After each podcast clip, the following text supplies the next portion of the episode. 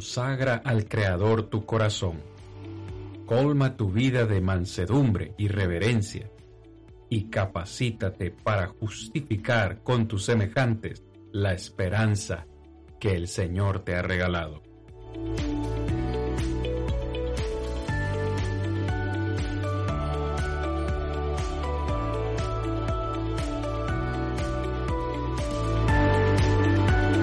Yo soy Cristian Vargas, evangelista de Plainview Iglesia de Cristo, y este es su programa, Defendamos Juntos la Esperanza. Saludos hermanos, amigos, bendiciones. Qué placer estar de nuevo con cada uno de ustedes, poder reencontrarnos todos para compartir de nuevo la palabra del Señor. Espero que se encuentren bendecidos en sus hogares, con sus familias, listos, preparados y dispuestos para dejar que la palabra del Señor entre en nuestras vidas y podamos nosotros dejar que ella nos transforme. Un programa más de Defendamos Juntos la Esperanza, el programa de la Iglesia de Cristo, donde defendemos semanalmente la esperanza de los hijos de Dios. Es increíble cómo pasa el tiempo de rápido. Estamos ya hoy en la lección número 8 donde vamos a estar considerando, mis amados, un tema súper importante que usted no se puede perder. Por eso le suplicamos, compartan sus redes sociales este en vivo para que sus familiares y amigos también se beneficien de él. Hoy vamos a estar hablando acerca de esta pregunta, ¿quién heredará el cielo? Listísimos estamos, hermanos, para llevarles a ustedes este tema esta noche. ¿Quién heredará el cielo. Hemos considerado ya varias lecciones, hermanos, en los cuales hemos estado hablando de temas importantes, como por ejemplo hace dos semanas estuvimos hablando acerca de qué es el cielo y vimos aspectos importantísimos. La semana anterior, perdón, también consideramos el tema acerca de qué, qué nos ofrece el cielo, si realmente vale la pena ir al cielo. Pero el día de hoy vamos a estar hablando acerca de este tema que nos ha parecido muy importante porque cuando iniciamos esta temporada, esta segunda temporada, recuerdo que la primera lección hablamos acerca de creencias populares, mis hermanos que me acompañan esta noche.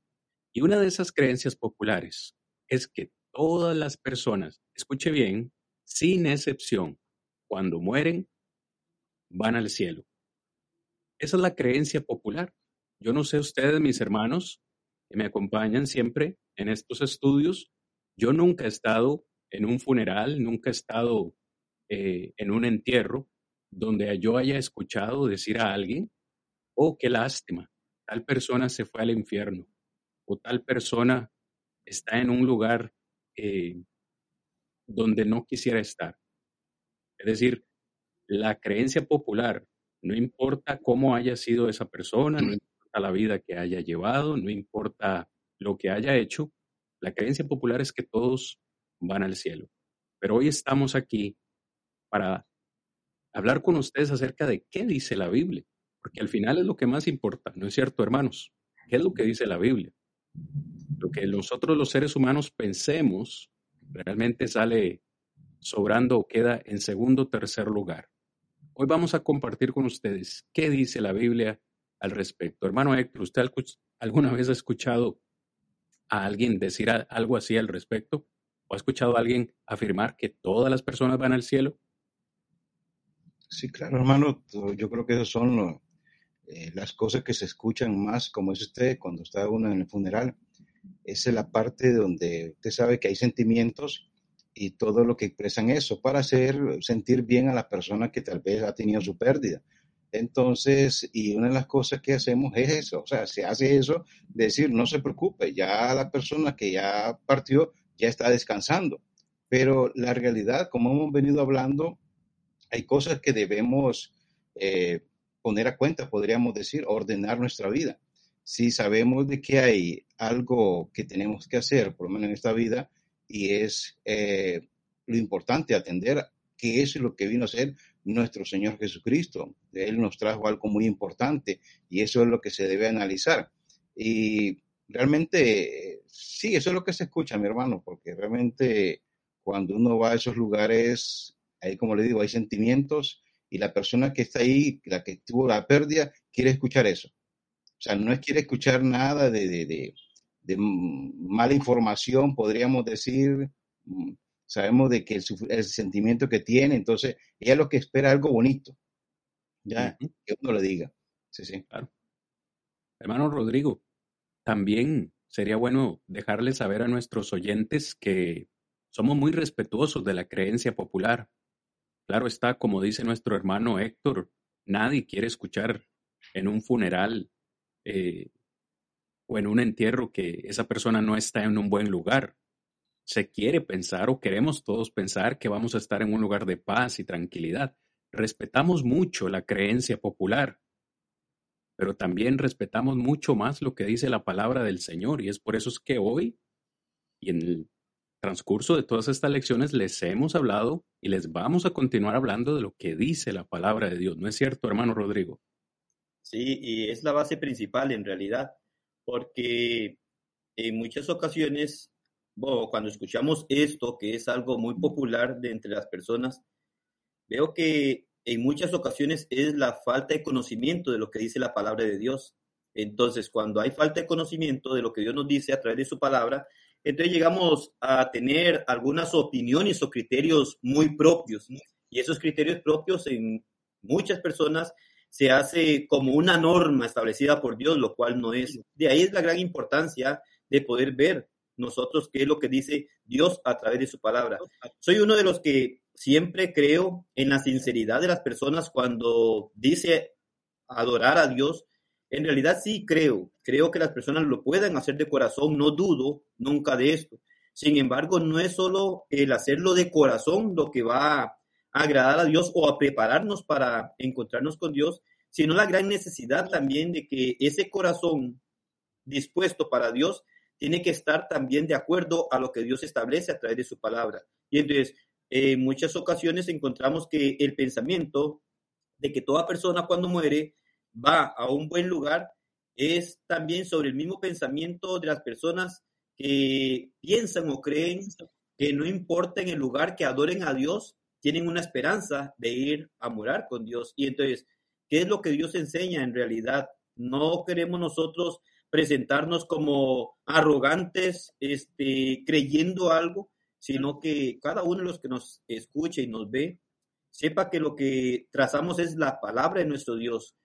No es mi pensamiento, no es mi criterio, no es el pensamiento de Cristian, no es el pensamiento de Néstor ni de Héctor, sino que le invitamos a usted para que usted, al igual que en las clases anteriores, haya podido corroborar esto a la luz de la palabra de Dios, usted se dé cuenta que no somos nosotros los que tratamos de imponer alguna creencia, sino qué es lo que Dios nos enseña a través de su palabra. Y por eso le animamos mucho para que usted considere cada uno de esos temas que hemos llevado a cabo, este que estaremos llevando a cabo en este día, para que vea que no es cuestión de opinión, de creencias, sino qué es lo que Dios dice, para tener la seguridad nosotros hacia dónde vamos en realidad.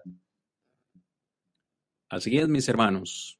Para ir entrando en materia, yo creo que si en algo podemos estar de acuerdo, hermanos, todos juntos, es que Dios quiere que todos los seres humanos sean salvos. Primera de Timoteo capítulo 2 versículos 4 y 5 dice que Dios quiere que todos vengan al conocimiento de la verdad.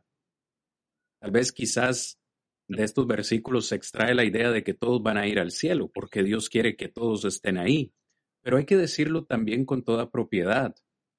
La salvación y esta felicidad eterna son condicionales. La salvación no es incondicional. Y eso es lo, que le queremos presentar en esta noche. ¿Quiénes heredarán el cielo? Debemos decir que los que van a heredar el cielo, de acuerdo a la palabra del Señor, son aquellos que pertenecen a la iglesia que Cristo compró con su sangre. En términos de la carta o el libro de Apocalipsis, la Nueva Jerusalén. Hermanos, vamos a leer de una sola vez Apocalipsis capítulo 21, versículos 1 al 3, y también vamos a estar leyendo el versículo 10. Vea lo que estoy diciendo de nuevo. ¿Quién heredará el cielo? La Nueva Jerusalén, es decir, la iglesia que Cristo compró con su sangre. Debemos prestar mucha atención a las palabras de Juan. Dice así, versículo 1, vi un cielo nuevo y una tierra nueva. Porque el primer cielo y la primera tierra pasaron y el mar ya no existía más. Y yo, Juan, vi la santa ciudad, la nueva Jerusalén, descender del cielo de Dios, dispuesta como una esposa ataviada para su marido. Y oí una gran voz del cielo que decía, He aquí el tabernáculo de Dios con los hombres, y él morará con ellos, y ellos serán su pueblo, y Dios mismo estará con ellos como su Dios. Leamos ahora el versículo 10. Vamos a leer desde Vamos a leer desde el 9. Dice, vino entonces a mí uno de los siete ángeles que tenían las siete copas llenas de las siete plagas postreras y habló conmigo diciendo, ven acá y te mostraré a la desposada, la esposa del Cordero.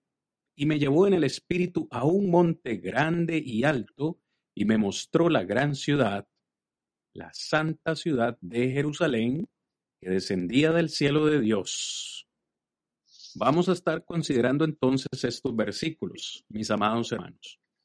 No queremos esta noche entrar en detalle acerca de lo que es el cielo nuevo y la tierra nueva, porque tenemos una lección especial eh, en la cual vamos a estar considerando este tema. Pero sí, al leer estos versículos, mis hermanos, podemos darnos cuenta que el apóstol Juan, por supuesto, en esa isla de Pasmos, recibe esta revelación y ya en el capítulo 21 se le muestra en esta oportunidad a él, en una visión, en el Espíritu, la santa ciudad, Jerusalén. ¿Qué podríamos mencionar con respecto a esta expresión? La nueva Jerusalén, descender del cielo. ¿Por qué la nueva Jerusalén? ¿Tienen algo que anotar, hermanos que me acompañan? Hermano Héctor. Algo interesante que, que analizo ahí, hermano. El primer versículo dice, eh, vi un cielo nuevo y una tierra nueva, porque el primer cielo y la primera tierra dice pasaron y el mar ya no existía. La pregunta es, ¿qué es lo que vio, qué es lo que vio Juan en visión? ¿Qué es lo único que existía? Algo interesante, hermano. Hay algo que existía nada más. Y acordémonos que, que una de las cosas que habla en Mateo 16, 16 18 dice que, que cuando Jesús iba a establecer su iglesia, ni las puertas del la iban a prevalecer contra ella. O sea, estamos hablando de una iglesia que aún está en el cielo y es eterna. Estamos hablando de que aunque todo ya pasó, pero ahí existía nada más. Eso es lo que me parece curioso, hermano. ¿Alguien, ¿Alguno perdón, algún otro de ustedes, hermano Rodri, Ernesto, quisieran eh, señalar algo aquí, creo que es muy importante que nos ubiquemos en contexto. Recordemos que eh, eh, este texto que acabamos de leer del capítulo 21 trae la línea, ¿verdad? Obviamente del, capítulo 20 donde se ha hablado, o Juan nos ha hablado de la, acerca del final de los mil años y luego nos habla del juicio del trono blanco, donde finaliza el capítulo 20, versículo 14, diciendo, y la muerte y el Hades fueron lanzados al lago de fuego. Esta es la muerte segunda. Y el que no se halló inscrito en el libro de la vida fue lanzado al lago de fuego. De ahí viene entonces el contexto del capítulo 21 y vemos que eh, por lógica entendemos que estos acontecimientos o esta visión de Juan es después del juicio, después del fin de los mil años, eh, que sabemos no son literales. Y como bien señalaba Héctor, al parecer, después de ese juicio, después de que la muerte, el Hades, han sido lanzados al lago de fuego, lo único que queda en existencia, al parecer, es la santa ciudad, la Jerusalén que desciende del cielo. Esto es importantísimo, porque como bien usted mencionaba, Mateo capítulo 16, verso 18, la iglesia es lo único que va a prevalecer después del juicio final la iglesia que Cristo compró con su sangre. Ahora vemos una estrecha relación de esa iglesia con su creador. Verso 3 dice, el tabernáculo de Dios con los hombres y Él morará con ellos y ellos serán su pueblo. Dice la comunión que tenemos ahora en la eternidad. Hermano Rico. Sí, importante poder ver este, la parte original, ¿verdad? Porque el versículo 3, él dice, y yo Juan vi la santa ciudad, la nueva Jerusalén, descender del cielo de Dios. Es decir, cuando nosotros miramos esto es la relación que, que viene a traer o que mantiene Dios con su pueblo. Él habla del tabernáculo, ¿verdad? En donde se va a morar con él eternamente. Entonces hay un principio en el cual nosotros podemos considerar sobre la Nueva Jerusalén y lo que viene a representar para cada uno de nosotros y lo que enfoca este, nuestro Dios. Hemos estado hablando las clases anteriores sobre esa parte del cielo, ¿verdad? Y todo lo que tiene que ver, pero al mismo tiempo ahora cuando Juan en esta visión hace ver también sobre esa nueva Jerusalén que viene a ser parte en cuanto a lo que Dios establece originariamente, que es descender del cielo, es decir, nos habla del origen de lo que es la Nueva Jerusalén. Y cuando nosotros miramos esto, al mirar los otros textos que usted leía en versículo 9 en adelante, nos deja ver claramente a nosotros sobre el poder ver cuál es la desposada, cuál es el esposo y todo esto, porque nos va a indicar directamente que esto se refiere a la iglesia del Señor. Y de ahí es en donde nosotros debemos de empezar a hacer las diferencias, porque hay algo claro. Y cuando él dice descender del cielo, estamos hablando de lo que es originario, ¿verdad? Por Dios, se origina por Dios. Hablamos al principio, bueno, ¿qué es lo que Dios nos enseña con respecto a esto? Este, la iglesia, aún hoy en día nosotros podemos decir que se ven muchos grupos religiosos con determinados nombres como iglesias. Entonces, hay que profundizar un poco, a pesar de que en el libro Apocalipsis es muy simbólico, si hay necesidad clara de poder ver la relación que Dios hace con la Nueva Jerusalén y el enfoque que le hace en la aplicación hacia lo que es la iglesia del Señor, en donde podemos nosotros ya reconocer lo que Dios establece y así nos vamos a dar cuenta hoy mismo en el desarrollo del tema que estamos llevando, entonces, ¿qué es? Entonces, lo que viene a ser la oportunidad de las personas, pero que hay que hacer una diferencia en cuanto a lo que Dios establece. No es algo originado por un hombre, no es algo inventado por un hombre, sino que más bien nos habla del origen celestial, es algo que viene desde el plan que Dios ha diseñado, ¿verdad? Desde antes. Entonces, hablaba usted ahora y decía, bueno, que Dios quiere que todos sean salvos. Sí, Dios quiere que todos sean salvos, pero no toda persona va a ser salva. No porque Dios no lo quiera, sino porque esto va a ser la decisión que la persona va a tomar. Muchas veces las personas creen que la salvación no es condicional, pero la, la salvación es condicionada. Dios condiciona la salvación. Y es ahí entonces en donde debemos de empezar a mirar, bueno, esta Nueva Jerusalén lo enfoque y lo señala como la iglesia por la cual Cristo murió y dio inicio. Pero son puntos que debemos nosotros de considerar cuando nosotros hablamos quién es el desposado, quién es el esposo. Son cosas que nosotros podemos mirar y darnos cuenta. Por ejemplo, Ernesto tal vez nos lee y hacemos referencia ahí allá cuando el profeta Isaías en el capítulo 61, versículo 10. Entonces, hacer mención sobre esto y de ahí, Ernesto, igual darnos una apreciación sobre esta Nueva Jerusalén cuando hablamos de la iglesia y ver qué el profeta anunciaba en aquel momento con respecto a esto. En gran manera me gozaré en Jehová, mi alma se alegrará en mi Dios, porque me vistió con vestidura de salvación, me rodeó de manto de justicia, como a novio me atavió, y como a novia adornada con sus joyas. Me encanta más que todo por el mensaje de salvación que nosotros encontramos en este versículo.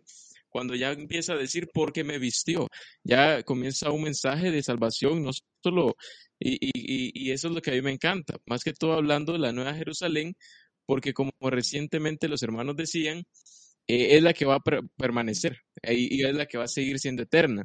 Y me encanta mucho porque vamos a hablar ahorita entrar en el tema de que, ok, la Nueva Jerusalén, y como ustedes recientemente decían, sí, todos se van a salvar, pero vamos a, eh, a, entender acá de quiénes dentro de esa Nueva Jerusalén se van a salvar, quiénes. Entonces, hasta ese punto vamos a llegar. Y me, y me resulta muy interesante este versículo por, por todo lo que está hablando acá el profeta Isaías con este mensaje de igual forma de salvación que empieza ya cuando él eh, habla acerca de por qué me vistió con vestiduras, etcétera, etcétera. Viene un mensaje de salvación ahí. Entonces, mis hermanos, este, más que todo vamos a comenzar a hablar ahora de eh, quiénes están dentro de esa nueva Jerusalén y cómo poder formar parte de igual forma. Muy bien, si usted apenas se nos está uniendo a esta transmisión, le damos la bienvenida de nuevo. Recordarles, estamos hablando hoy acerca de quiénes heredarán el cielo. No todos van a ir al cielo Dios quiere que todos lleguen a morar con Él en la eternidad, pero desafortunadamente no será así. ¿Y por qué no será así? Porque la salvación o esta eternidad es condicional. Dios quiere que estemos en su iglesia para poder ir a esa eternidad en el cielo. Estamos analizando Apocalipsis capítulo 21, donde a la iglesia se le reconoce al menos como la nueva Jerusalén. Qué importante, hermanos, es recordar esta profecía de Isaías en el capítulo 2, versículo 3 en adelante, donde dice así, y vendrán muchos pueblos y dirán, venid y subamos al monte de Jehová, a la casa del Dios de Jacob, y nos enseñará sus caminos y caminaremos por sus sendas, porque de Sión saldrá la ley y de Jerusalén saldrá la palabra de Jehová. Para no entrar mucho en detalle, bien sabemos que esta profecía se cumple específicamente 50 días después de la resurrección de Cristo Jesús, ese primer eh, sermón de Pedro, el día de Pentecostés, se establece la iglesia del Señor con tres mil personas, donde en la ciudad de Jerusalén, la ciudad, la, la ciudad física, ¿no?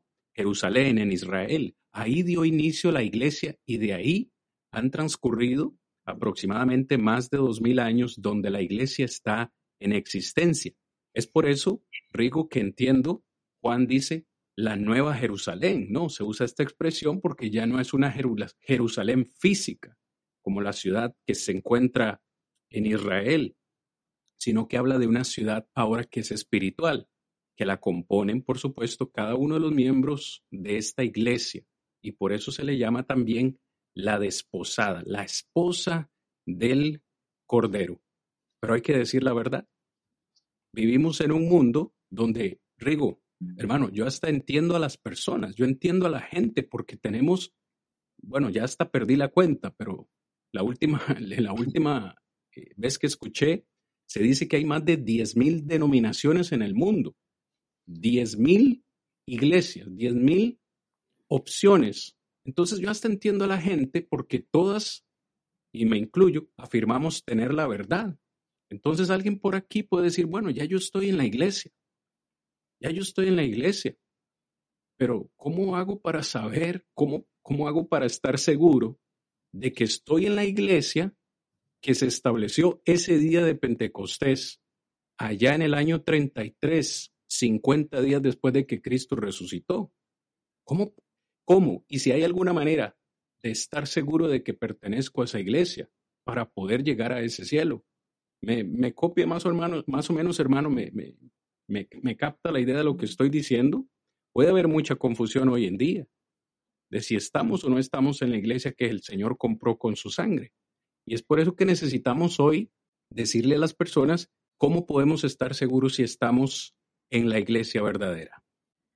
Claro, es muy importante siempre como, como nosotros hemos tratado de, de, de, incentivar, animar a las personas a la necesidad de ir a las escrituras, porque igual hoy podemos encontrar muchas cosas y aún nosotros pudiésemos decir muchas cosas, pero las personas necesitan saber qué es lo que Dios dice a través de su palabra, porque su palabra es la única que nos va a, a dar las evidencias para saber cuál es la iglesia que Cristo fundó. Ahora usted decía, bueno, aún en aquel tiempo habían pensamientos errados.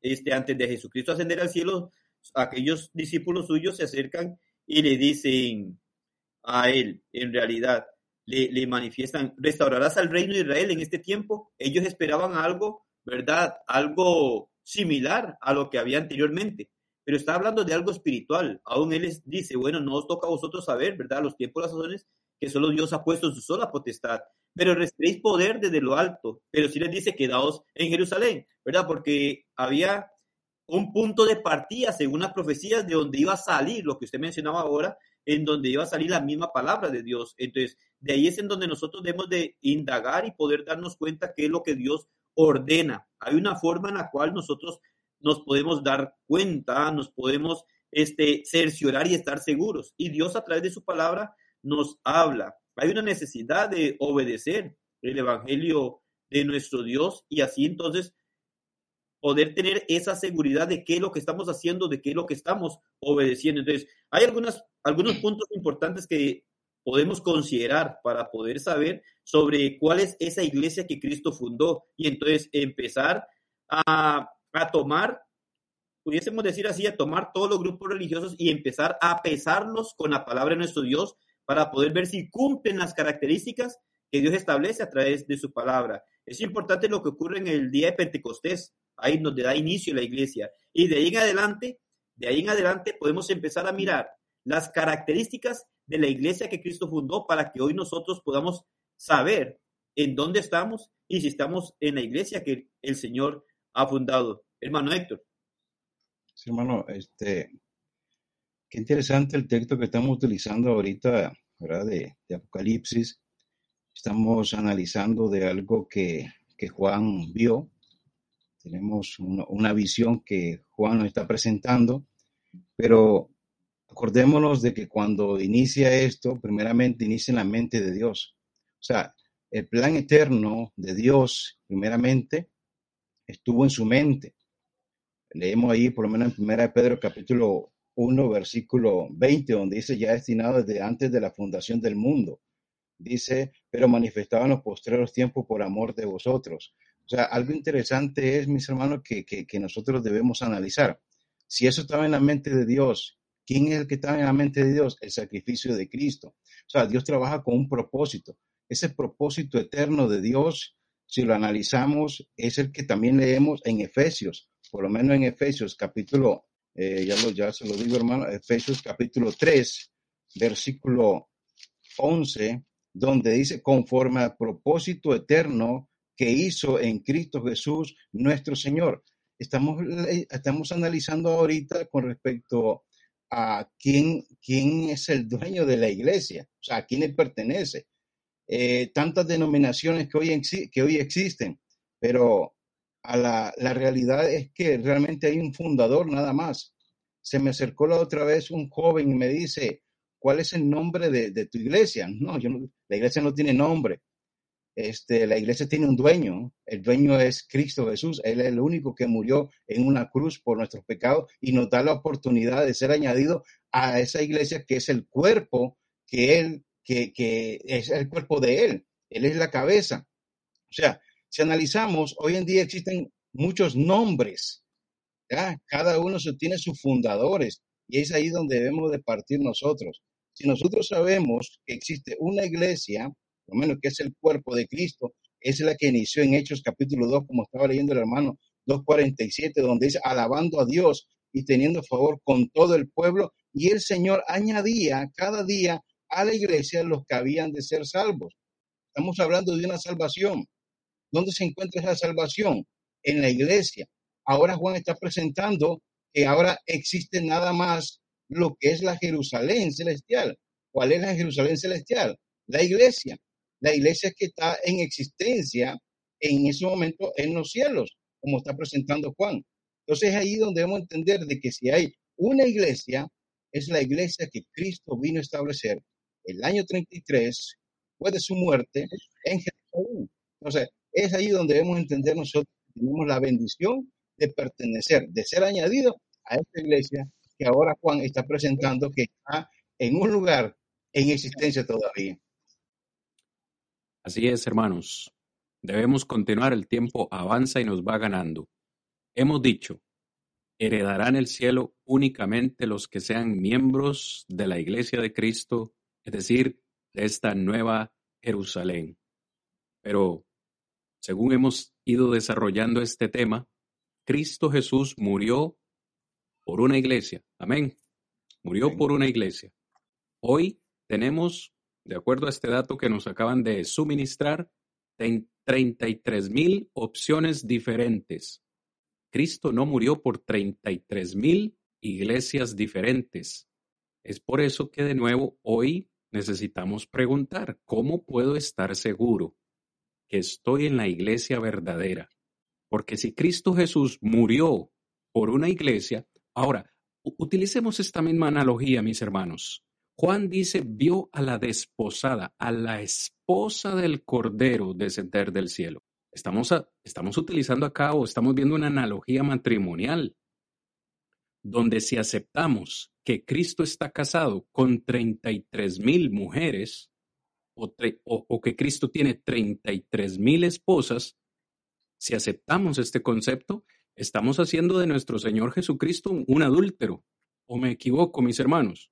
Si la Biblia condena el adulterio y sabemos que podemos estar casados solo con una mujer y Cristo es el esposo de la iglesia, ¿cuántas iglesias o con cuántas puede estar casado? ¿Me sigue?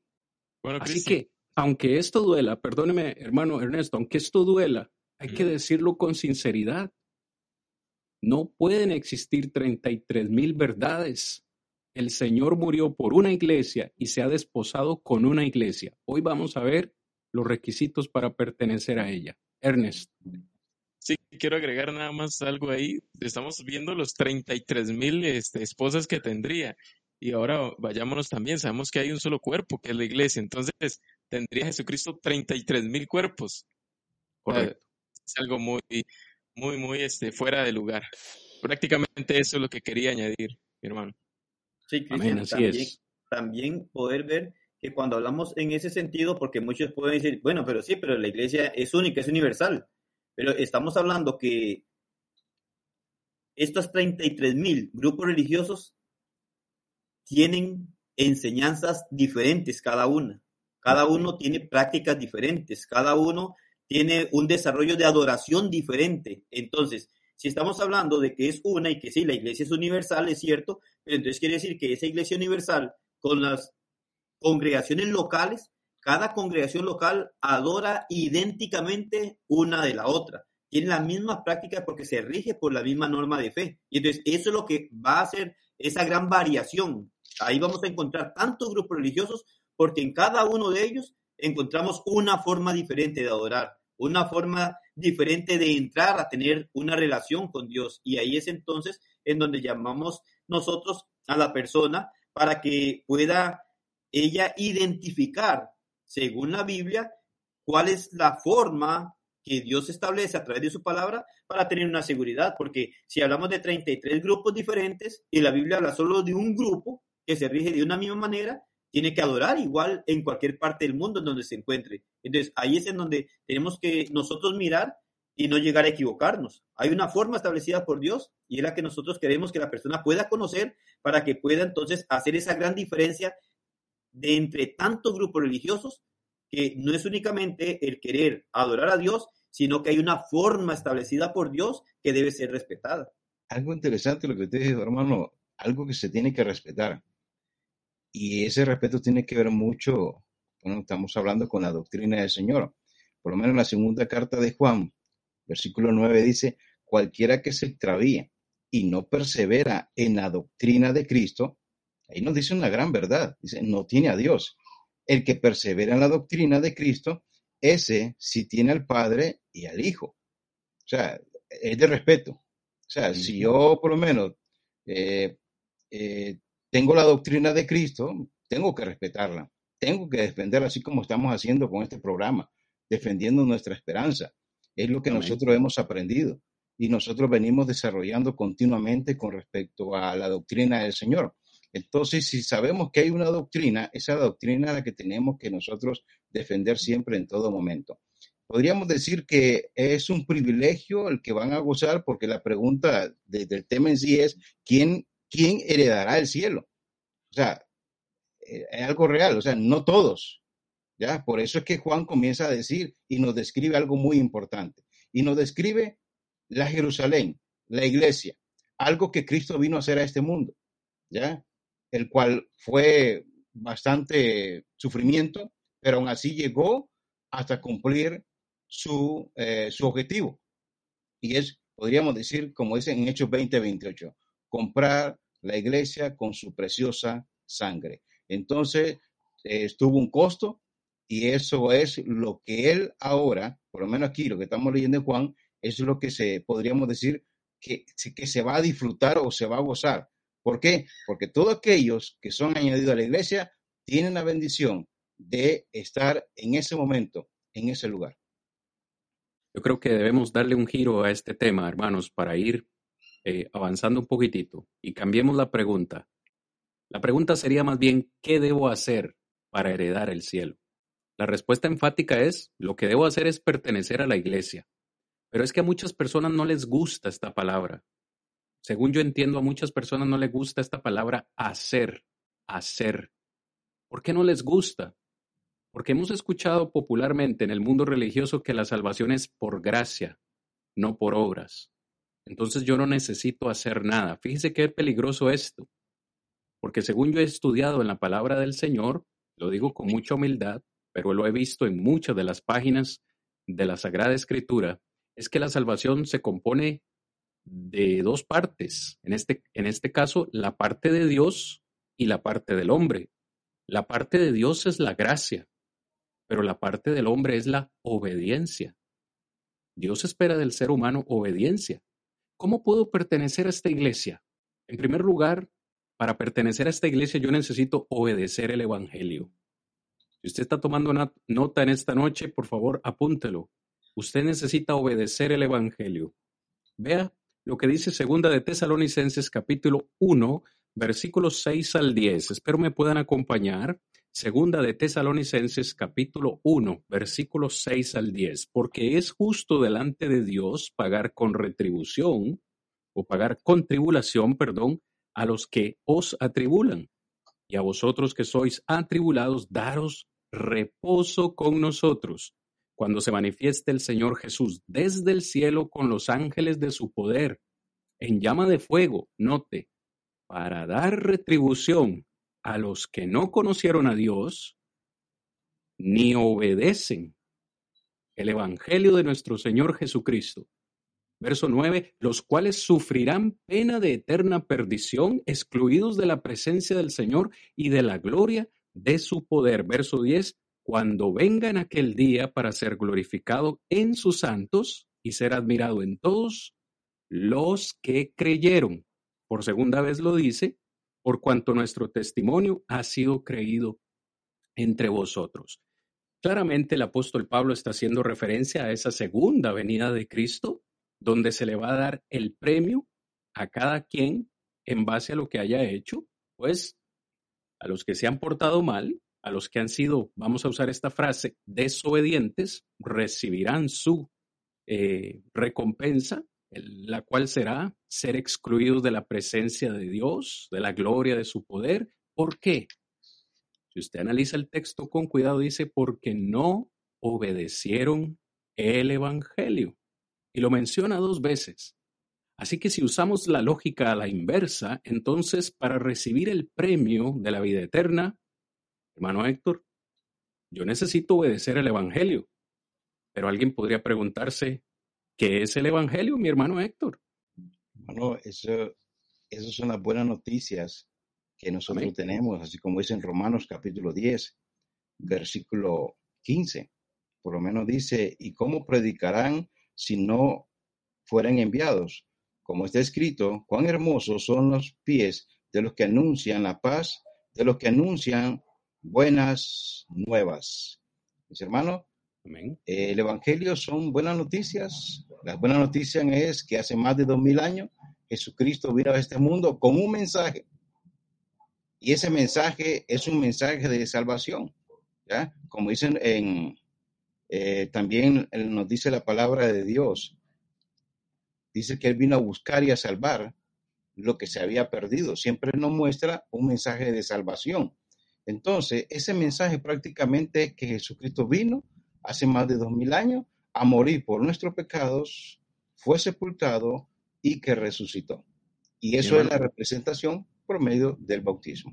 Mi hermano Héctor, pero hemos dicho 33 mil denominaciones, 32 mil o 33 mil iglesias. ¿Será que en todas se está predicando el mismo evangelio? Vaya, el Señor Jesús le dijo a sus, a sus discípulos en Marcos 16, 15, id por todo el mundo y predicad el singular, el evangelio a toda criatura. Lo que me lleva a preguntar a mí, ¿será que se está predicando el mismo evangelio? ¿O hoy estaremos viviendo lo que le sucedió a las iglesias de Galacia, cuando Pablo les dice en el capítulo 1 de Gálatas, verso 6, estoy maravillado de que tan pronto os hayáis apartado del evangelio que os prediqué para seguir un evangelio diferente. No que haya otro diferente, pero hay algunos que lo han pervertido. Mas si a un ángel del cielo, si incluso un ángel del cielo viene y os predicase otro evangelio o un evangelio diferente al que nosotros les predicamos, sea anatema. ¿Será que este versículo aplica hoy en día? ¿O será que se está predicando el mismo evangelio en estas 33 mil opciones que tenemos hoy? Hermano, y si usted analiza, por lo menos, ¿qué predicó Pedro en su primer discurso? Y si nos vamos a hacer un recorrido todo en hechos, podemos ver que cada uno de los apóstoles predicaron un mismo evangelio. Y ese evangelio es el mensaje que, que nosotros tenemos que proclamar. Un evangelio nada más. Por eso, ¿qué es lo que, qué es lo que hicieron los apóstoles? Predicar el evangelio. ¿Qué es lo que tenemos que nosotros hacer? Predicar el evangelio también. Hermano Rodrigo, ¿qué predica usted? Si los apóstoles predicaron eso, ¿qué predica usted? ¿Qué enseña? El evangelio, claramente. Y es, es importante esto porque me llama mucho la atención ahora que se leía el hermano en la segunda carta a los tesalonicenses y dice, no obedecieron al Evangelio. Pero lo que más me llama la atención es 1 Corintios capítulo 15, versículo 1 y 2, cuando, ¿qué es lo que me llama la atención? Que él dice, además os declaro hermanos, el Evangelio que os he predicado, él dice él, ¿verdad? Dice, el cual también recibisteis, y le dice, en el cual también perseveráis. Pero ¿qué es lo que me llama la atención? El versículo 2, porque él dice, por el cual asimismo, si retenéis la palabra que os he predicado, dice, sois salvos si no creísteis en vano.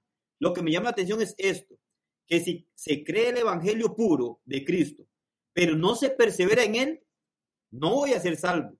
Y si, y si recibí y obedecí el evangelio puro, pero no lo conservé, no tendría la salvación. Entonces, digo yo, mucho menos sin obedecer el evangelio puro de Cristo. Es decir, si yo lo tuve y no lo aproveché y no lo cuidé, voy a perder la salvación. Los siguientes versículos, claramente el apóstol nos habla, versículo 3 y versículo 4, lo que es el Evangelio. Y él nos habla que el Evangelio es la muerte, sepultura y resurrección de Jesucristo. Ahora, cuando Pablo habla en la carta a los Gálatas, haciendo la advertencia de un Evangelio diferente, sencillamente es esto, el cambiar la norma establecida por Dios. Y el mismo apóstol dice, si aún nosotros o un ángel del cielo os predicare otro Evangelio del que os he predicado, sea anatema. No podemos cambiar las normas de Dios. El Evangelio se debe de obedecer y el Evangelio son buenas noticias y en principio lo que significa es buena noticia. ¿Cuál es la buena noticia? Que Cristo vino a morir por nuestros pecados, que Cristo fue sepultado y que resucitó al tercer día. Pero esto es fácil de creer también porque muchas personas dicen, ah, sí, yo creo que Cristo murió, que Cristo fue sepultado y que Cristo resucitó. Pero el Evangelio va más allá de esto. Y lo que representa la muerte, sepultura y resurrección de Jesucristo es lo que va a hacer la diferencia en lo que nosotros podemos notar para conocer el Evangelio puro de Cristo. Y es hacia allí a donde vamos, por lo menos ahora, mirando. La próxima semana le invitamos de una vez para que usted pueda estar con nosotros, porque vamos a profundizar más precisamente en este punto. No nos vamos a quedar mucho, pero el punto es este. El Evangelio es una buena noticia. ¿Cuál es la buena noticia?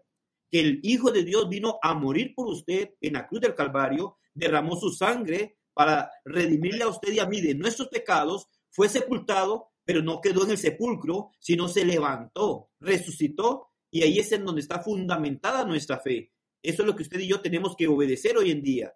Pero 33 mil grupos religiosos no sustentan su fe en la muerte, sepultura y resurrección de Jesucristo en obediencia sino únicamente creyendo que con solo que Cristo murió, ya se es salvo, que con solo que Cristo se dio por nosotros, ya se es salvo. No es lo que Dios enseña a través de su palabra. Entonces, ahí vamos caminando y vamos enfocándonos en lo que la Biblia nos dice, pero tenga presente, Evangelio es muerte, sepultura y resurrección de Jesucristo. Esa es la noticia que nos da consuelo, que Cristo vino y al no tener pecados, murió por nuestros pecados en la cruz del Calvario el Evangelio no puede ser adulterado, no puede ser cambiado. Y es lo que Pablo dijo a los Gálatas. No hay más, ni aún un ángel del cielo que viniera y nos diera o nos dijera algo diferente, no podemos aceptarlo porque está establecido por Dios. Y entonces, hacia ahí es en donde vamos enfocándonos, porque la obediencia a este evangelio es lo que nos pone en Cristo, los que nos hace parte de la iglesia del Señor. Y eso es lo que no podemos alterar nosotros. Hay una forma de ser parte de esa iglesia. Y en el contexto aún de Hechos capítulo 2, que hemos mirado, nos habla en ese contexto qué fue lo que llegó a añadir a estas personas a la iglesia. Sí, Dios los añadió, pero ¿cuándo?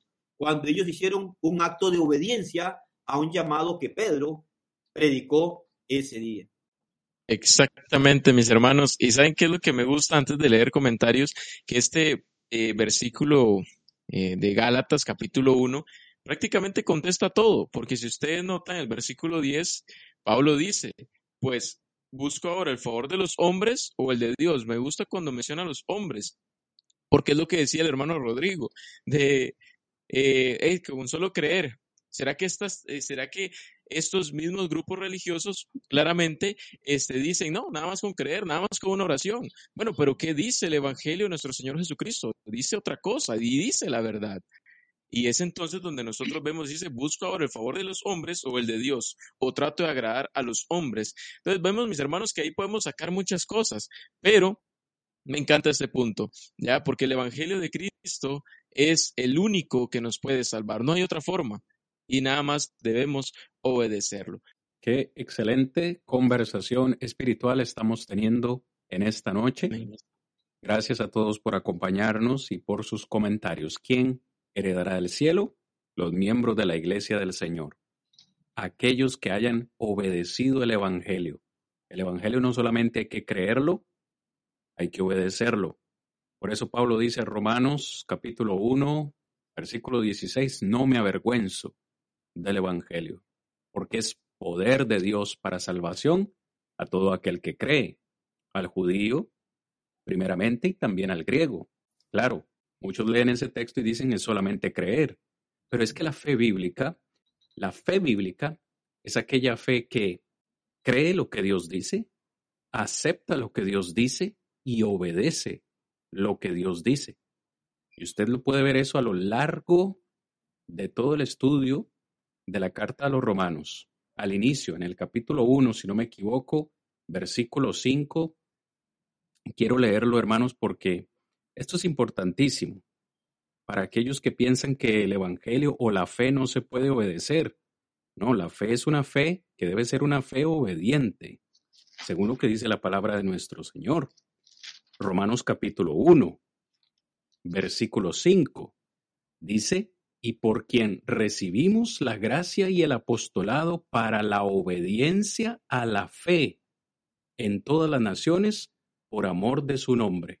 Fíjese, la obediencia a la fe, la fe en singular, se entiende, digo que esta fe es un sinónimo o es una palabra que es eh, o se puede utilizar para referirse al Evangelio.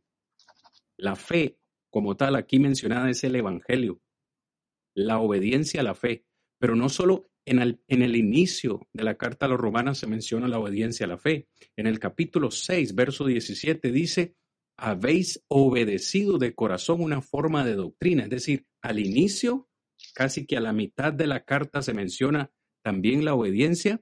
Y adivinen qué, mis hermanos, también al final de la carta, Pablo nos dice que se puede y se debe obedecer la fe. Específicamente, Romanos 16, 25 dice, y al que puede confirmaros, escuche, según mi evangelio y la predicación de Jesucristo, según la revelación del ministerio que se ha mantenido oculto desde tiempos antiguos, pero que ha sido manifestado ahora y que por las escrituras de los profetas, según el mandamiento del Dios eterno, se ha dado a conocer a las gentes para que obedezcan a la fe al único y sabio Dios sea gloria mediante Jesucristo para siempre. Amén. Entonces, no solo al inicio, sino en la mitad del libro y al final del libro de Romanos, Pablo dice la obediencia a la fe. Esta fe es el Evangelio. El Evangelio debe ser creído y debe ser obedecido, mis amados hermanos y oyentes. Pero no solamente eso. Para poder heredar el cielo, tenemos que inscribir nuestros nombres en el cielo. Vamos a ver, hermano, yo no sé cuántos de ustedes han tenido la dicha de ir a algún restaurante, digo, de, de, de calidad, cinco estrellas, de esos que cuesta conseguir, usted necesita hacer una, una reservación, ¿sí o no, mis hermanos? Usted necesita hacer una reservación en esa mesa, usted necesita asegurar un lugar. Cuando vamos a viajar, cuando vamos a volar, a visitar otra región, hacemos una reservación de vuelo. Cuando nos vamos a quedar en un hotel, llamamos para hacer una reservación, para poder tener un lugar donde descansar una cama. Pues adivine qué, para poder estar en el cielo hay que hacer una reservación, hay que inscribir nuestros nombres en el cielo. Vea lo que dice el libro de Hebreos, capítulo 12, y voy a leer versículos 22 y 23, porque el escritor a los Hebreos, iba a decir Pablo, algunos sostienen que fue el apóstol Pablo, ¿verdad? No estamos seguros de ello, pero el escritor a los Hebreos dice algo muy, muy importante. Verso 22, expresión que ya vimos antes, sino que os habéis acercado al monte de Sión, a la compañía, perdón, a la ciudad del Dios vivo. ¿Cuál es esa ciudad? Jerusalén, la celestial. Fíjese, ¿cuál es esa Jerusalén celestial? La iglesia. No, nosotros no nos acercamos al monte de Sión, ¿no? Allá en tiempos bíblicos, no. Nos acercamos a la Jerusalén celestial, a la compañía de muchos millares de ángeles. ¿Quién es esta? La congregación de los primogénitos que están inscritos en el cielo, a Dios el juez de todos, a los espíritus de los justos, hechos perfectos. Hermanos, necesitamos hacer reservación para estar en el cielo. En otras palabras, necesitamos inscribir, Rigo, nuestros nombres en el cielo. Pero de nuevo, la pregunta surge, ¿cómo hacemos eso? ¿Cómo inscribimos nuestros nombres en el cielo? ¿A quién hay que llamar? ¿Cómo se hace esa reservación? Sí, más bien, este, es bueno el enfoque, como se dice, bueno, ¿a quién debemos de llamar? Más bien diríamos que en este sentido es el ofrecimiento, porque es Dios el que está llamando, ¿verdad? Dios es el que llama para que podamos inscribirnos, ¿verdad? Y tener esto inscrito. Y como decía hace un rato, tal vez estamos mirando sobre estos aspectos, pero que en realidad cada uno de estos puntos van a ser de una manera más explícitos por parte de nosotros la próxima semana y de ahí que les invitamos para que puedan mirarlo, porque es el punto en donde queremos llegar más bien y poder ahondar más. Entonces, para no tocar tanto lo que veremos la próxima semana, si lo permite, este, que usted pueda ver esto. La gran importancia es que esa iglesia tiene una forma entonces para pertenecer a ella. Y entonces, ¿cómo inscribirnos en realidad cuando hablamos de la obediencia al Evangelio? Ninguna persona, y por eso hablamos de que tantos grupos religiosos y el cuidado que usted debe tener con lo que estamos diciendo esta noche, con lo que estamos diciendo, porque no cualquiera persona llega a inscribir su nombre sino que la única persona que va a inscribir su nombre en los cielos es aquel que obedece el Evangelio y persevera en ese Evangelio, porque recordemos también que no es únicamente el llegar a obedecer el Evangelio y como que ya, sino que esa obediencia nos tiene que llevar a nosotros a una permanencia para poder mantener esa relación con nuestro Dios. Entonces, sin embargo, hoy en día usted encontrará muchas formas, usted encontrará muchas maneras en las cuales se anuncia que usted puede llegar a tener reconciliación con Dios, que usted puede tener esa paz con Dios, que usted puede llegar a inscribirse aún en los cielos.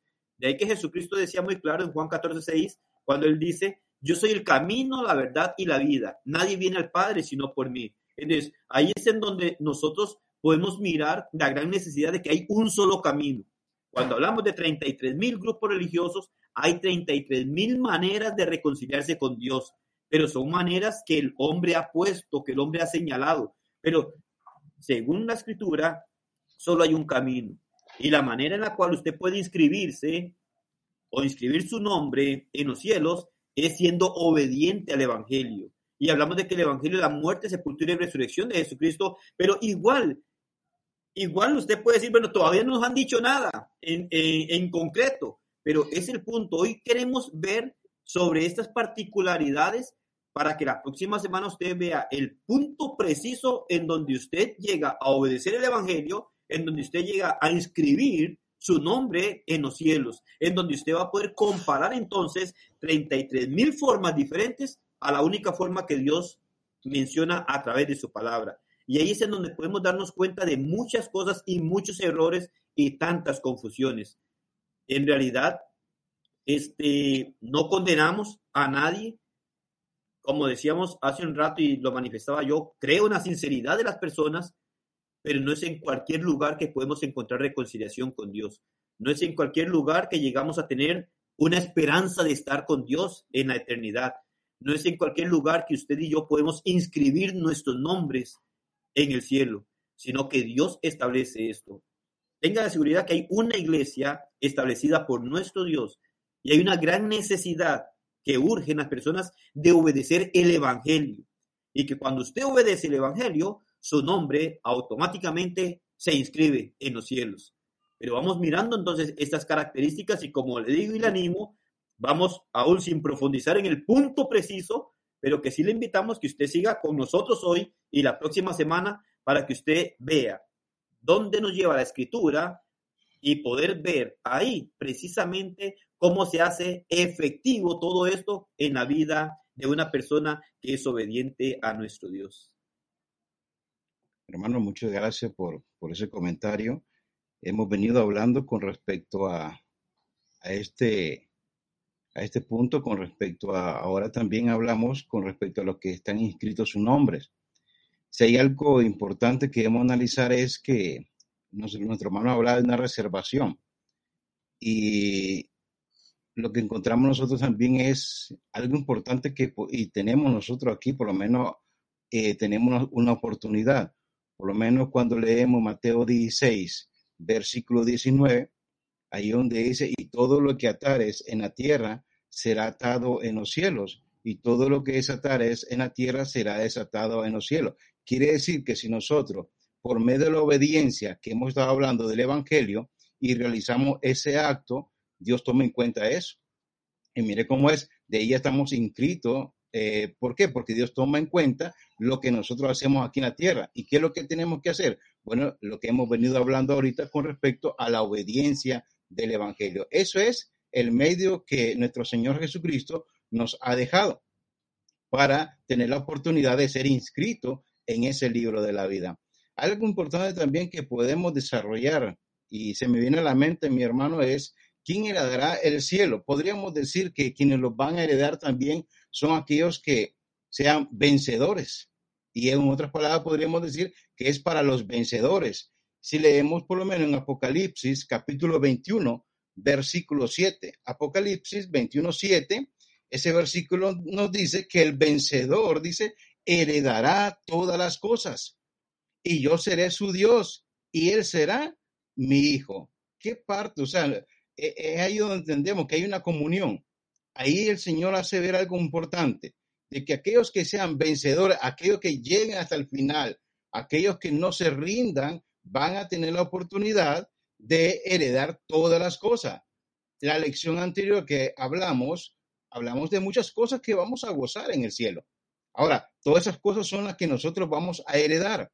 Ahora, y algo importante que nos dice la otra parte del versículo, dice, y yo seré su Dios, y él será mi hijo. Si aquí Dios nos reconoce como su hijo, como sus hijos, imagínense también que allá Él nos reconoce. ¿Por qué? Porque nuestros nombres están inscritos. Ahora, si están inscritos, quiere decir que nosotros debemos procurar para que esos nombres no sean borrados. Y así por lo menos tengamos la oportunidad de llegar a ser vencedores y disfrutar de todas las cosas que están preparadas para todos sus hijos.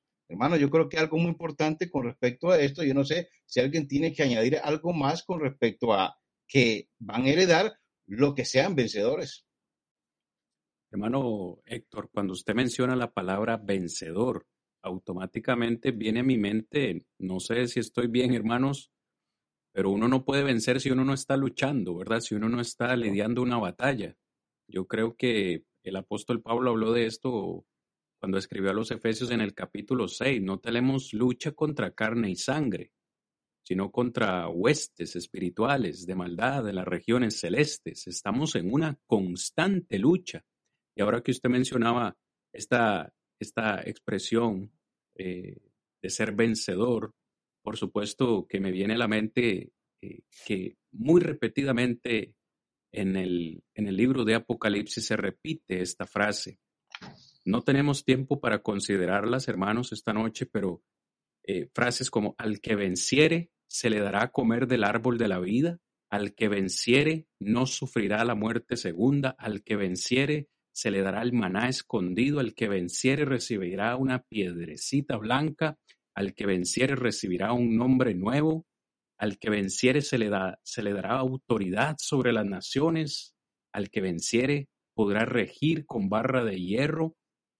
Es decir, una y otra vez en el libro de Apocalipsis se menciona esta frase, al que venciere, al que venciere, al que venciere y con gran regularidad a cada una de esas congregaciones a las que el Señor envió un mensaje, al que venciere.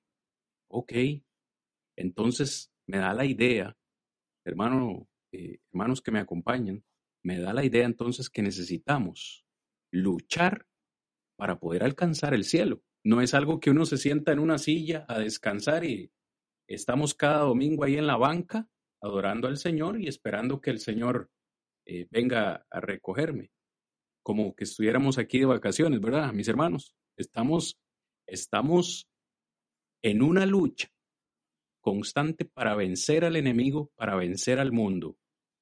Quiero leer este texto y tal vez Rigo me lo comenta, hermano, por favor. Yo voy a hacer la parte fácil, mi hermano, Rigo, y usted hace la parte difícil. ¿Está bien? Yo lo leo, yo, yo lo leo y usted lo comenta porque me parece un texto importantísimo. Primera de Juan capítulo 5, versículos 3 al 5. Dice así, Primera de Juan 5, 3 al 5. Pues este es el amor, este es el amor a Dios, que guardemos sus mandamientos. Y sus mandamientos no son gravosos, dice, porque todo lo que es nacido de Dios vence al mundo. Y esta es la victoria que ha vencido al mundo, nuestra fe. ¿Quién es el que vence al mundo? Sino el que cree que Jesús es el Hijo de Dios.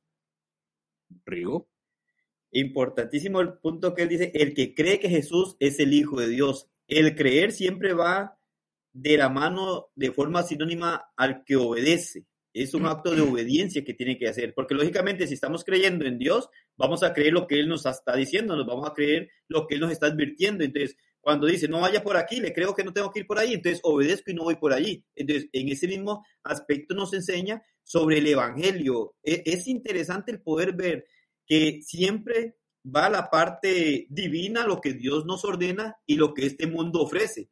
Es lógico que cuando usted y yo nos acercamos a ser obedientes a Dios, le damos la espalda al mundo. No estamos de acuerdo a lo que el mundo ofrece. Entonces, ahí es en donde empezamos nosotros esa buena relación con Dios. Me llama mucho la atención pasajes como estos en donde nos habla sobre la necesidad de vencer. Bueno, entonces, hablamos en un contexto de la línea que traemos en cuanto a la obediencia del Evangelio. Bueno, que al obedecer el Evangelio, inscribimos nuestros nombres. Bueno, que cuando obedecemos el Evangelio, debemos de, o nos muestra como vencedores. Ahora, si, si hablamos de que debemos de permanecer ¿verdad? De ser vencedores, de permanecer, de ser fieles hasta el final, otra vez me lleva esto a decir, bueno, tengo que obedecer el Evangelio y no solo esto me da la salvación eterna, sino el ser perseverante en esa obediencia. Como una persona sin obedecer el Evangelio que Dios establece va a llegar a tener la garantía de estar con Dios? Si ni aun el que lo ha obedecido, si se descuida, lo va a obtener. Entonces, aquí es en donde miramos, bueno, nuestra fe, nuestro acto de obediencia a Dios, el ser obediente a Dios. Claro, la única forma que nosotros nos presenta y Juan habla de lo que ha vencido al mundo es nuestra fe. Claro, esa relación que llegamos a tener con nuestro Dios. Cuando Dios nos dice, esto es el Evangelio, igual, de nuevo, en Marcos nos habla sobre la gran comisión que Él nos da y Él dice, entonces, bueno, ir y predicar el Evangelio. El que creyere y fuere bautizado será salvo, como si usted no creyere será condenado. Manda y comisiona predicar el Evangelio. La persona entonces necesita conocer esas buenas para obedecerlas. Al obedecerlas, viene y lo pone en Cristo. Este acto de obediencia lo pone en Cristo. Ahora, ya estoy en Cristo. ¿Se terminó todo? No. Necesito perseverar, ser fiel hasta la muerte en esa condición con Dios. Entonces, ¿Cómo vencemos al mundo? Haciendo lo que Dios nos demanda que debemos de hacer. Es la única manera. ¿Cómo llegamos a romper nuestra relación con el mundo? Bueno, siendo obedientes a nuestro Dios para ser parte con Dios y no estar alejados de Él. De, esta forma nosotros podemos mirar que es la garantía que tenemos, la necesidad de obedecer el Evangelio, se nos inscribe automáticamente en los cielos y ahora que estamos inscritos se acabó todo. No, hay una necesidad de seguir siendo fieles a Dios para poder vencer. ¿Cuándo vencemos? Vencemos precisamente el día que partamos de esta tierra o venga el Señor a juzgarnos, porque ese día es cuando habremos llegado hasta el final de la meta de nuestros días, de nuestra vida, y tendremos entonces la bendición de nuestro Dios. Entonces, no es cualquier persona el que vence. Hoy muchos viven como quieren vivir, de acuerdo a sus ideas, de acuerdo a sus opiniones, de acuerdo a sus criterios, eso no es vencer. Vencer es ser obediente a lo que Dios dice. Porque mientras estemos en esta tierra, se presentarán, se presentarán muchas cosas que van en contra de los principios de Dios, aún en cuanto al Evangelio. Evangelios adulterados, evangelios falsos, evangelios que no son lo que Dios ha enseñado. Y entonces hay que tener mucho cuidado. Y si queremos ser uno de los que Juan muestra, de los que hemos vencido, ¿quién vence? el que obedece el Evangelio. ¿Quiénes son estos? Aquellos que aceptan la voluntad de Dios y se someten a ella. Y de esta manera entonces llegamos a oponernos al mundo porque ya no vamos a vivir de acuerdo a lo que este mundo traza, sino de acuerdo a lo que Dios establece a través de su palabra. Rigo, vea la lógica de Juan.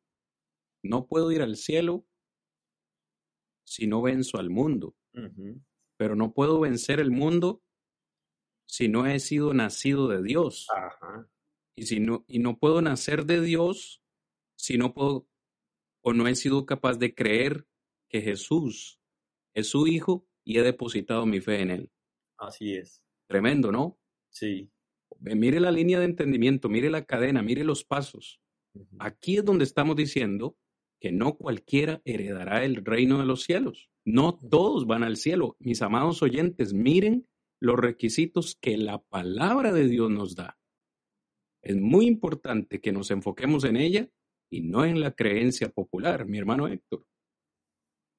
Yo creo que es muy importante ir analizando todos estos puntos. Yo creo de que cada uno ya debe ir haciendo su análisis, entender muy bien de que hay una gran verdad y esa verdad la tenemos que obedecer. Por menos un texto que es muy, muy citado por muchos dice, Romanos 8:28 y sabemos que los que aman a Dios, todas las cosas les ayudan a bien. Pero hay algo importante que dice ahí, dice, esto es a los que conforme a su propósito han sido llamados. O sea, hay un llamado y ese llamado es de acuerdo al propósito eterno de nuestro Dios. Dios nos ha dado un mensaje por medio de su Hijo. Ese es el mensaje que cada uno de nosotros debemos obedecer. Ahora, al obedecerlo, como dice el hermano, tenemos que, luchar ahora. Ahora, si yo soy cristiano, soy un seguidor de Cristo, sabemos que van a haber muchos tropiezos en mi camino. Y lo importante es que no quedarme ahí, sino vencer todos esos obstáculos para yo poder tener la oportunidad de llegar a obtener todas las cosas que Dios me está ofreciendo. Entonces ahí donde yo podría decir, sí, yo soy más que vencedor. ¿Por qué? Porque estoy amando a Dios, obedecí su mandamiento y ahora estoy en esa lucha constante con el Señor. Así que mis hermanos, yo creo que es un punto muy importante que nosotros debemos siempre analizar para que así cada día nos preocupemos más por serle fiel al Señor. Eh, no, hemos, no hemos terminado, mis amados hermanos. Hay quienes, hay más requisitos o, hay, o, en la palabra de Dios podemos ver eh, más personas que pueden llegar al cielo. Hemos dicho ya varias cosas, ¿no? Los que obedecen el Evangelio, por ejemplo, Estamos diciendo los que inscribieron sus nombres en el cielo, hicieron su reservación para aquellos que son vencedores, es decir, que han vencido al mundo, depositando su fe en Jesucristo, pero también heredarán los cielos aquellos que han sido redimidos. Redimidos. En un par de minutos hablemos acerca de este concepto. La palabra redimido trae a nuestra, a nuestra mente el concepto de haber sido comprados o haber sido o que se haya, se pagó un precio, perdón, por nuestra libertad. El apóstol Pedro es muy claro. Quiero leer este texto en Primera de Pedro, capítulo 1, versículo 18 y 19, para que usted me diga si este texto no nos anima realmente y nos, y nos da valor a nosotros como creación de Dios. Dice Primera de Pedro capítulo 1 versículo 18. Voy desde el 17, mis amados, si me lo permiten. Si invocáis por Padre a aquel que sin acepción de personas juzga según la obra de cada uno, conducíos, vea, esta responsabilidad es mía, es nuestra, conducíos con temor todo el tiempo de vuestra peregrinación. Es decir, en esta tierra debemos caminar con mucho temor. ¿Por qué? Debemos recordar, verso 18, que fuimos rescatados de vuestra vana o de nuestra vana manera de vivir, la cual recibimos de nuestros padres no con cosas corruptibles como oro o plata, sino con la sangre preciosa de Cristo, como de un cordero sin mancha y sin contaminación. Es decir, hemos sido rescatados, fuimos comprados. Entiéndase que nosotros nunca, hermanos, no, no sé si han pensado en esto, pero nunca vamos a dejar de ser esclavos. En el pasado éramos esclavos del pecado, pero ahora somos esclavos de Cristo Jesús. Él pagó el precio por nosotros, nos compró con su sangre. Nada más que Cristo es un amo misericordioso, que nos compró con su sangre por amor, pero el saber que Él me ha comprado me hace a mí sentir que soy su esclavo, estoy en deuda con el Señor. Y por ese pago que se hizo, yo soy redimido de mis maldad, soy redimido de mis pecados. Ahí donde Pedro dice que el Señor nos trasladó de las tinieblas, de la oscuridad, del pecado, a su luz admirable. Dicho sea de paso, esta luz admirable se encuentra únicamente en el cuerpo de Cristo, en la iglesia. Así que únicamente los redimidos podrán ir también al cielo, podrán heredar el cielo. Hay un concepto, hermanos, que Juan también desarrolla en Apocalipsis. No tenemos tiempo para considerarlo, pero dice, o se habla del concepto ah, de aquellos que han lavado sus ropas en la sangre del Cordero. ¿Han leído ustedes estos textos, mis hermanos? Apocalipsis 7, 14, Apocalipsis 22, 14. ¿Quién es aquel que lava o cuándo se lavan las ropas en la sangre del cordero. Como Rigo lo ha venido diciendo repetidas ocasiones en la clase de hoy, la próxima semana vamos a hablar de este concepto. ¿Cuándo y cómo es que lavamos nuestras ropas en la sangre del cordero?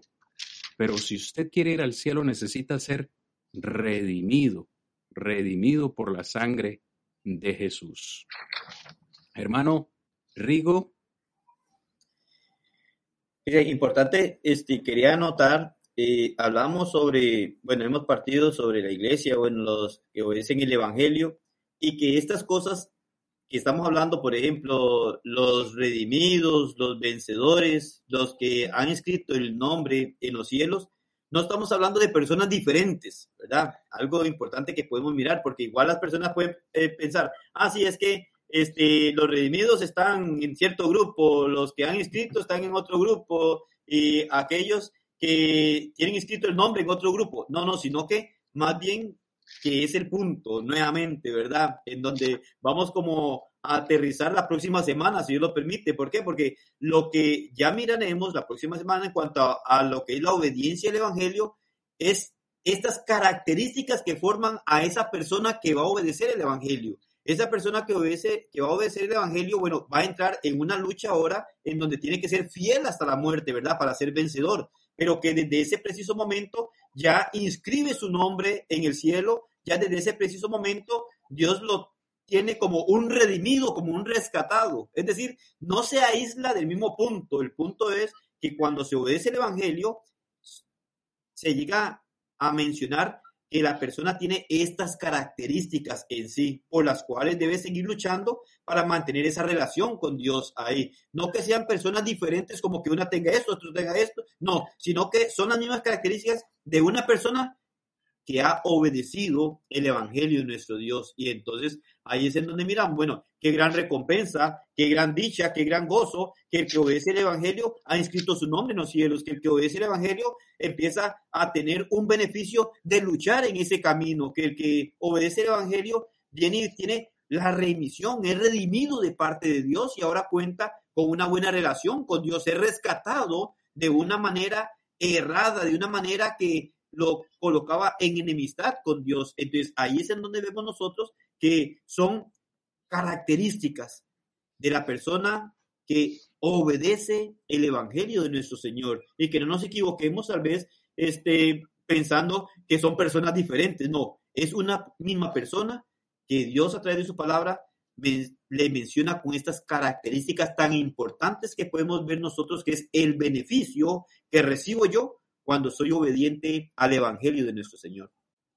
Qué importante, hermano, con respecto a todo lo que estamos recibiendo. Yo creo que, que todos nos estamos edificando. Yo creo que cada uno de nosotros vamos a, a preocuparnos más todavía por nuestra vida cristiana, porque sabemos de que hay muchas cosas que nosotros vamos a disfrutar como decía nuestro hermano, pues hay algo que nosotros nos espera ya en los cielos y es la comunión que vamos a tener con nuestro Dios. Por eso es que quiere decir de que nosotros vamos a tener una gran recompensa eh, y es ahí donde nosotros debemos meditar en eso. El otro punto que podríamos analizar, mis hermanos, es de que también hay recompensa para los siervos. Eso es muy importante que nosotros debemos, o sea, que debamos entender de que hay recompensa. O sea, hay algo que a nosotros se nos va a dar. O sea, si ya tenemos aquí una gran bendición, primeramente hemos venido hablando que Dios nos ha, nos ha trasladado del reino de las tinieblas a su luz admirable, o sea, tenemos muchas cosas de, beneficio para nosotros, ahora también tendremos recompensa también. Entonces, yo creo que eso es lo que nosotros debe, debemos preocuparnos cada día más. Y quiero compartir con ustedes en 1 Corintios capítulo 3, Vamos a hablar con respecto a esta recompensa también. 1 Corintios capítulo 3, versículo 11 y 14. 1 Corintios capítulo 3 del versículo 11 y 14 dice, porque nadie puede poner otro fundamento que el que está puesto, el cual es Jesucristo. Y dice, y sobre este fundamento, dice, alguno edificare oro, plata, piedras preciosas, madera, heno, hojarasca, dice, la obra de cada uno se hará manifiesta porque el día la declarará, pues por el fuego será revelada y la obra de cada uno, cual sea el fuego la probará. Si permaneciere la obra de alguno que sobreedificó, recibirá recompensa. O sea, hay algo que nosotros como siervos de la palabra de Dios tenemos que tener mucho cuidado. ¿Por qué? Porque hay un fundamento y ese fundamento que ya está establecido por nuestro Señor Jesucristo, ahora nos toca sobre edificar sobre ese fundamento. Por eso es muy importante el respeto a lo que es la doctrina de Cristo. Si nosotros irrespetamos esto, pues prácticamente estamos eh, edificando mal, estamos sobre edificando mal y eso es lo que nosotros debemos tener mucho cuidado. Por eso es que nos habla con respecto a que recibiremos recompensa si sobreedificamos correctamente en lo que nosotros hemos aprendido. Eso es, mis hermanos, yo creo que nosotros cada día debemos preocuparnos y eso es lo que nosotros estamos haciendo en este programa. Por eso les digo, este programa es para que cada uno de nosotros disfrutemos, podamos edificarnos y que ese conocimiento nos ayude para en cualquier momento defender lo que nosotros hemos recibido. Así es, mi hermano. Una vez más, la recompensa será muy grande. Pero ojalá que cuando el Señor vuelva nos encuentre, a cada uno nos encuentre trabajando. Si el mismo Señor Jesucristo no vino para ser servido, sino para servir, dar su vida en rescate por muchos, ¿qué se supone que nosotros deberíamos hacer mientras esperamos su regreso? estar trabajando en su obra. Mateo 5:12, gozaos y alegraos, dice el Señor, porque vuestro galardón, vuestra recompensa es grande en los cielos. Ojalá de verdad que todos los que estemos escuchando esta lección en esta oportunidad entendamos que debemos venir a la iglesia no solo pensando qué me puede ofrecer el Señor a mí, sino también qué le puedo ofrecer yo a Él. El Señor nos ha dado talentos, nos ha dado dones que debemos poner en obra, que debemos ponerlos por obra, al servicio de la, de la congregación, el servicio de la, de, la, de la iglesia, de nuestro Salvador. porque el Señor viene para recompensar. Es por eso que textos como Hebreos 5, eh, 9 dice que el Señor, nuestro eh, Señor Jesucristo, es autor de salvación a todos aquellos que le obedecen. Bueno, ¿en qué parte necesito obedecer al Señor? ¿Qué necesito hacer? Es una pregunta importante que debemos responder en esta noche. Así como, como le dijo Saulo de Tarso en ese camino a Damasco al Señor, Señor, ¿qué quieres que yo haga? Que en esta noche podamos reflexionar y decir, Señor, ¿qué quieres que yo haga en tu obra, en la iglesia? Y como bien decía Rigo, cada uno de estos grupos que hemos mencionado no son grupos diferentes, son un mismo grupo de personas. Es decir, los que obedecen el Evangelio son los mismos que son vencedores, son los mismos que son siervos, son los mismos que han sido redimidos, es decir, que han inscrito su nombre en el reino de los cielos y esperan al Señor Jesucristo en su segunda venida. ¿Quiénes heredarán el cielo? La iglesia del Señor. Pero nos hace falta responder la pregunta, ¿cómo podemos comenzar a ser miembros de esta iglesia? ¿Qué es lo que el Señor espera que nosotros hagamos?